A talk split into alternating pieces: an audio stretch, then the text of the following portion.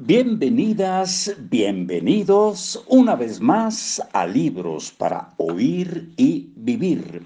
Continuamos con Hábitos Atómicos, libro de James Clear, y dice lo siguiente, Tim Bergen y sus colegas descubrieron un comportamiento similar en otros animales. Por ejemplo, el ganso común es un ave que anida en tierra firme. Ocasionalmente, como la madre se mueve cuando está sentada sobre el nido, uno de los huevos rueda y cae sobre el pasto que está alrededor. Cuando esto ocurre, la gansa camina hasta donde el huevo y usa su pico y su cuello para devolverlo al nido.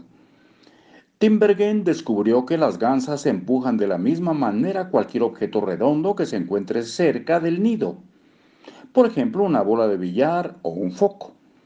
Entre más grande sea el objeto, más grande es la reacción.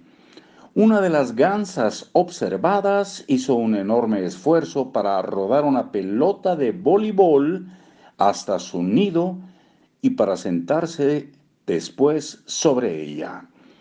Como los polluelos de gaviota que automáticamente picoteaban sobre las manchas rojas, el ganso común estaba siguiendo una regla instintiva. Cuando vea un objeto redondo cerca, lo debo hacer rodar hasta el nido. Entre más grande sea el objeto, más debo esforzarme para obtenerlo. El cerebro de cada animal está precargado con una serie de reglas de conducta. Pero cuando se topa con una versión exagerada de una de dichas reglas, la señal se enciende como un árbol de Navidad.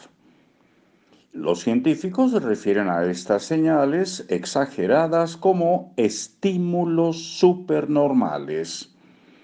Un estímulo supernormal es una versión intensificada de la realidad, como un pico con tres manchas rojas o un huevo, un huevo del tamaño de una pelota de voleibol que suscita una respuesta más fuerte que la respuesta normal. Los humanos también somos proclives a caer presas de las versiones exageradas de la realidad. La comida chatarra, por ejemplo, conduce a nuestros sistemas de recompensa a un frenesí. Después de pasar cientos de miles de años cazando y recolectando comida en la naturaleza, el cerebro humano ha evolucionado hasta darle un valor muy elevado a los alimentos que contienen sal, azúcar y grasa. Estos alimentos tienen gran cantidad de calorías y eran realmente raros cuando nuestros ancestros recorrían la sabana. Cuando no sabes de dónde vendrá tu siguiente alimento, comer lo más posible cuando había oportunidad de hacerlo era la mejor estrategia para sobrevivir.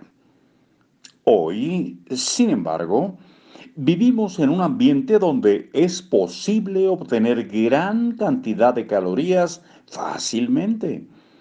La comida es abundante, pero tu cerebro sigue anhelando la comida alta en calorías, como si ésta todavía fuera escasa.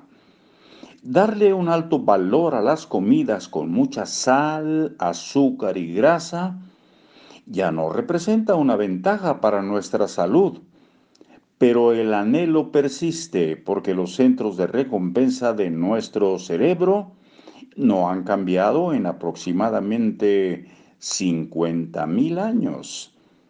La industria alimenticia moderna confía en extender nuestros instintos paleolíticos más allá de su propósito evolutivo.